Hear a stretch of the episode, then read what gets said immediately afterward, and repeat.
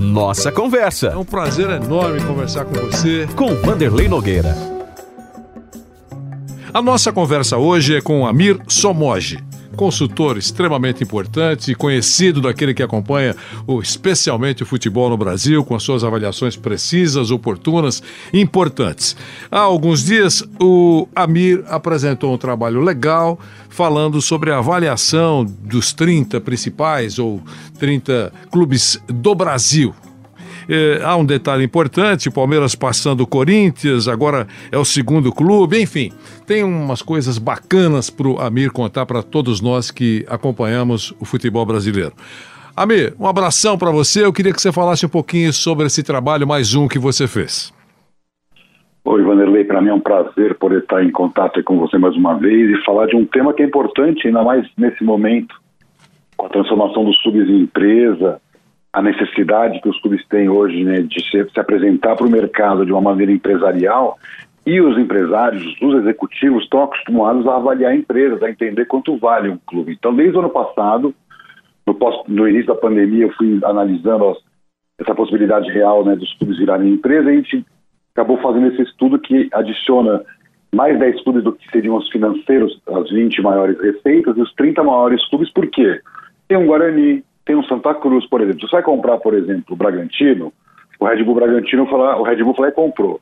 Mas se você comprar o Santa Cruz, tem um estádio gigantesco, o Guarani tem um estádio gigantesco, a Ponte Preta. Então, o valuation inclui outros ativos que simplesmente se ele fatura ou não fatura. Então, claro que enquanto um Red Bull praticamente tudo que ele vale vem dos jogadores, e o Santa Cruz vem, por exemplo, do estádio, vai ter algum clube que tem um valor de marca mais elevado, como é o caso do Flamengo, do que, por exemplo, outros clubes que não conseguiram expandir sua marca. Então, na verdade, Vanderlei, é um peso que é neutralizado de acordo com a gestão de cada clube. Então, por exemplo, o Palmeiras vale menos que o Flamengo, e é óbvio, até porque tem menos torcida e tudo mais. Só que o Palmeiras negociou lá com o estádio e vai voltar para dentro do clube um estádio que vai, na, na, pior das hipóteses, vale uns 700 milhões de reais ou mais. Então, se o Palmeiras hoje, com os ativos que tem, adiciona o Allianz Parque para dentro dos seus ativos, ele passa o Flamengo mesmo tendo menos torcida, porque o Flamengo não tem um estádio. Por que, que eu falo isso? Porque o Atlético Paranaense, por exemplo,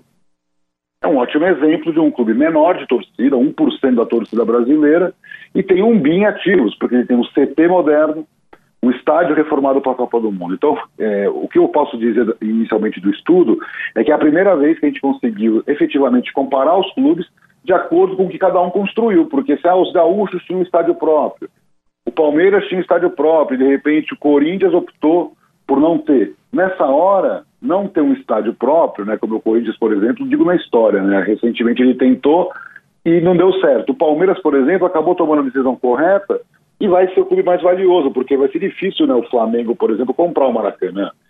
Seria o ideal, mas acho difícil em função da questão pública. Então, o Flamengo vai ter que construir um estádio para ser um ativo imobilizado pesado, que seria seu estádio. Amir, teoricamente, um investidor vai buscar, se é assim, eu queria ouvi-lo, é, um clube comprável, né? não um grandão. Ou não é assim? Pois é, a gente se surpreende com o Brasil, né, Vanderlei? Desde que a FIFA veio para cá e tomou prejuízo, porque a FIFA, todo mundo sabe que não toma prejuízo nunca. E os balanços dela mostraram, me recordo de falar com você sobre isso, que a gente até achou engraçado, mas é bem a cara do Brasil.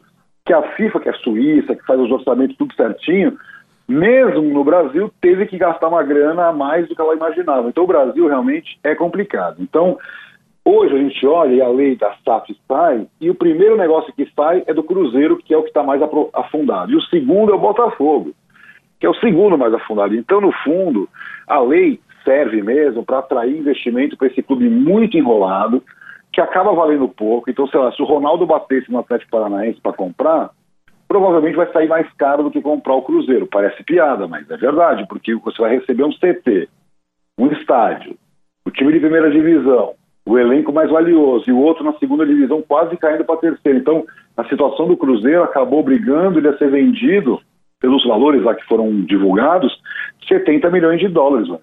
Por 70 milhões de dólares é muito pouco, né? Pelo valor que os clubes estão valendo aí pelo mundo afora, você não tem tantos cruzeiros assim. Então, o que eu sinto? Que hoje os investidores estão se aproveitando dos ativos baratos, e é a característica do capitalismo, né, Vanderlei? Eu não posso chegar para o Ronaldo e falar, nossa, Ronaldo, não compra o Cruzeiro baratinho, se é a única salvação para o Cruzeiro e surgiu a oportunidade para ele. Eu acho que ele, como homem de negócio, tem o direito, mas eu acho que o Cruzeiro poderia ter tentado seguir os caminhos do Flamengo, crescer pelas próprias pernas e não entregar o controle nesse momento de baixa, você acabou sendo vendido por um valor irrisório. Entendi. Esse trabalho que você fez eh, levou quanto tempo e quais os principais itens que você colocou sobre a mesa para chegar a esse tipo de avaliação? Eu até brinco que esse é um trabalho que ele é feito ao longo do ano, porque ele tem primeiro os dados financeiros dos clubes, que nós utilizamos todos. Então, por exemplo, o ativo imobilizado da onde sai do balanço, então os estádios, os CTs.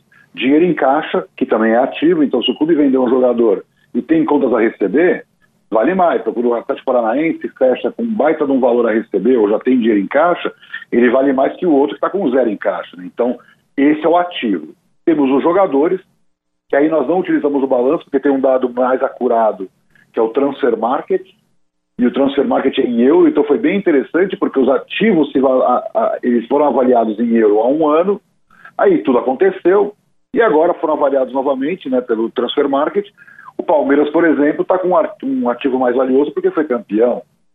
E outros clubes também cresceram. Então, o que, que eu acho legal sobre isso? Que o dólar, o câmbio, né, que nos atrapalha em comparações com os estrangeiros, também nos ajuda a valer mais, porque na hora que você vai olhar para um jogador, ele é cotado no mercado internacional. Então, todos os times brasileiros estão lá, então foi fácil poder utilizar, eu já utilizo há dois anos né, o Transfer Market como uma referência, e ainda temos Outras questões, como a marca, que tem uma metodologia própria, as marcas valem muito, mas, assim, na minha opinião, as marcas dos clubes poderiam valer muito mais que o estádio, que jogadores. Não dá para comparar o valor de uma marca. Então, a marca do Flamengo vale mais que o elenco.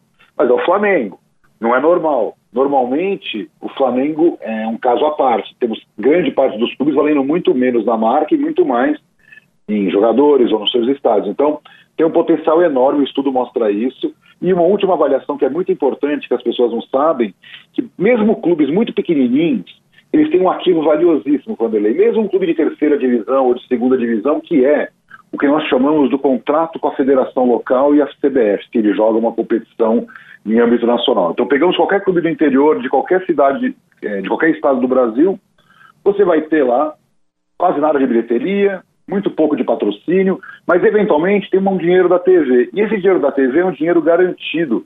Ele é obrigado a ser pago. Você nunca vou falar de um clube que deixou de receber o dinheiro da TV, porque ele é inerente à existência da federação que negociou o contrato e da participação do clube nas suas competições. Então, é um valor direto. Se você, por exemplo, quiser comprar um clube de segunda divisão, olha, o valor que eu recebo da TV aqui é 7 milhões e mais nada, é um valor que ele tem para receber. Então, é muito interessante porque é um ativo que não se transfere assim facilmente, né? Porque aquela história, né? Para você transferir um clube, vai, vai para o Conselho Deliberativo, muda o estatuto, vai, mudança do estatuto, vê se se consegue atrair capital, né? Investidor, e aí é, pode-se fazer a venda, como aconteceu no caso do Cruzeiro. Então, assim, né, Vanei? O valuation dos clubes está super baixo, já estava baixo, está mais baixo em dólar, então caiu 10%, né? Porque sobe de um lado, desce do outro, e com a pandemia houve uma perda de mais de um bi de receita que impactou muito a marca dos clubes. Então foi onde mais caiu foi na marca dos clubes mesmo. Em cima dessa sua última resposta, alguém aqui na tela do meu computador, ouvindo também aqui na relação, faz a seguinte observação: é, é mais ou menos como ter um alvará do táxi, né? O táxi pode ser um táxi baleado, é, é, nada moderno, mas você tem o alvará para ele funcionar. É mais ou menos essa linha, né, Amir? Termo ativo nada mais é do que um bem seu, um direito seu. Então, por exemplo, aquele cara, ah, eu tenho um apartamento e não alugo, é prejuízo, mas ele tem o bem. Ele não pode não pagar o condomínio que um dia vira uma bola de neve e ele perca o bem por causa de dívidas. Mas se ele tiver um bem, ele pode alugar, ele pode vender e colocar o dinheiro no banco, e tem mil opções, que é o que acontece, por exemplo, hoje com o Guarani que não vale nada do ponto de vista de marca, que é uma pena, deveria valer, né? Porque o Guarani é uma marca incrível, mas o balanço dele demonstra um clube subaproveitado ao máximo, assim como o Paysandu, assim como o Santa Cruz. Só para citar esses exemplos que são os mais brutais, né? Você tem um Santa Cruz que vale uma fortuna por causa do estádio e que fatura, sei lá, valores irrisórios por ano. Então, enquanto isso, você tem um Cuiabá um Atlético Goianiense que não tem tanta tradição, né? O caso do Atlético Goianiense um pouco mais, mas que não são nem, nem comparação, por exemplo, com esses clubes que eu citei, e que valem muito mais porque estão na Série A, porque tem, às vezes, no caso do Atlético Goianiense, tem um estádio, tem o um CT agora incorporado ao ativo. Então, né, Vanderlei? Se você é um investidor se você é o sheik árabe e chega para comprar um clube, você vai comprar o Botafogo ou o Ceará, Fortaleza, que não tem dívida, ou um Atlético Paranaense, e tantos outros, né? Esse Atlético Goianiense, o Cuiabá, clubes de primeira divisão, já você compra o Cuiabá e está jogando a Série A contra os grandes do Brasil, então é um, um clube barato, é, olhando pelos números que a gente apresenta, cara é o Cruzeiro, né, que está cheio de dívida, porque o ideal hoje, né, não é comprar dívida.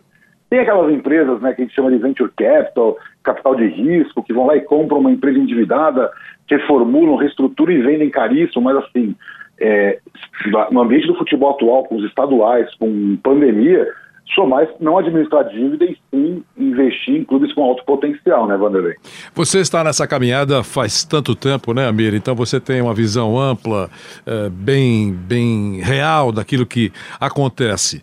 Os dirigentes, é, alguns, né, não vou generalizar, alguns é, são refratários para tentar fazer essas marcas valerem para valer.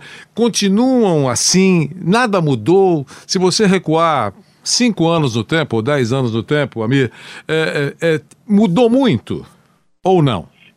O mercado mudou. Você pega o token, por exemplo. Você vai rir agora. Né? O token é aquela novidade que o torcedor pode ir lá, pagar dois dólares, né? tipo 10 reais, e pode dizer a cor do ônibus ou a música que vai tocar no, no, na entrada do time. Quer dizer, uma coisa legal que a tecnologia trouxe, esse novo mundo digital. Só que quando você vai ver, eles estão terceirizando, igual sempre terceirizaram tudo terceiriza qualquer atividade possível que o clube não consegue fazer, não tem essa capacidade de operação. Ele diz que o core business, né, como se chama, né, o negócio principal, é o futebol. Eu digo que o futebol tem que ser financiado por dinheiro do marketing, então você tem que ter controle sobre a atividade. Você não pode ficar terceirizando tudo. É como se a Rádio Jovem Pan, por exemplo, terceirizasse tudo. Então não existe mais funcionário, não existe mais comercial, não existe mais nada. Não tem certas coisas que dá para terceirizar, de repente o serviço de limpeza, é, alguma outra coisa de telecomunicações, mas o que é o negócio tem que ser controlado pela, pela própria empresa. E é isso que um clube do Brasil nunca entendeu. Ele acha que é só botar os caras para treinar, jogar e se esquecer de todo o resto. Então, o que, que eu vejo hoje? O mercado é, é cruel com isso. Então, por exemplo, a NBA, que é muito moderna, não ficou botando aqueles NFTs no, nas, nas plataformas onde está todo mundo colocando. Ela criou a sua própria plataforma. Ela tem dinheiro, ela tem a visão, a NFL ainda não fez.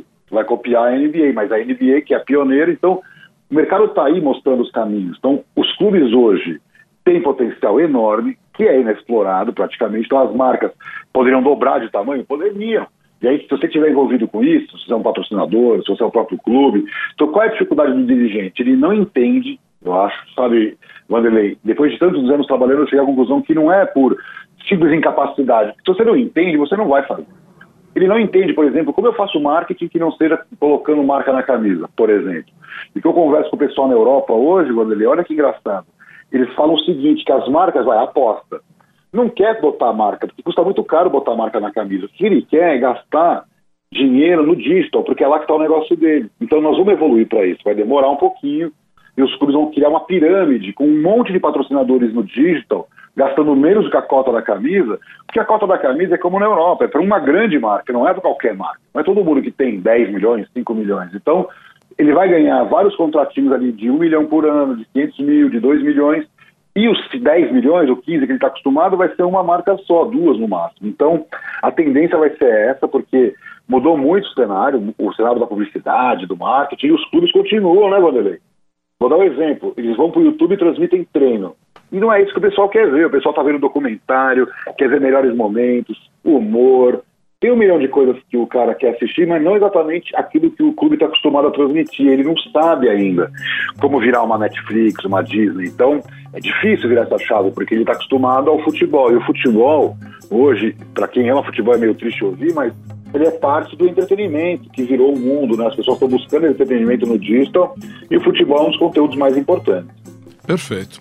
Meu caro Amir Somoji, como sempre, é uma alegria conversar com você, esclarece muita coisa, nos, nos informa daquilo que está acontecendo no mundo dos negócios, no marketing e no futebol brasileiro, especialmente, embora você tenha uma visão internacional e faz trabalhos sobre isso. Amir, um abração para você, obrigado. Valeu, Vanderlei, obrigado. Boa noite a todos. Nossa Conversa. Mais uma vez agradeço a sua presença nessa nossa conversa. Com Vanderlei Nogueira.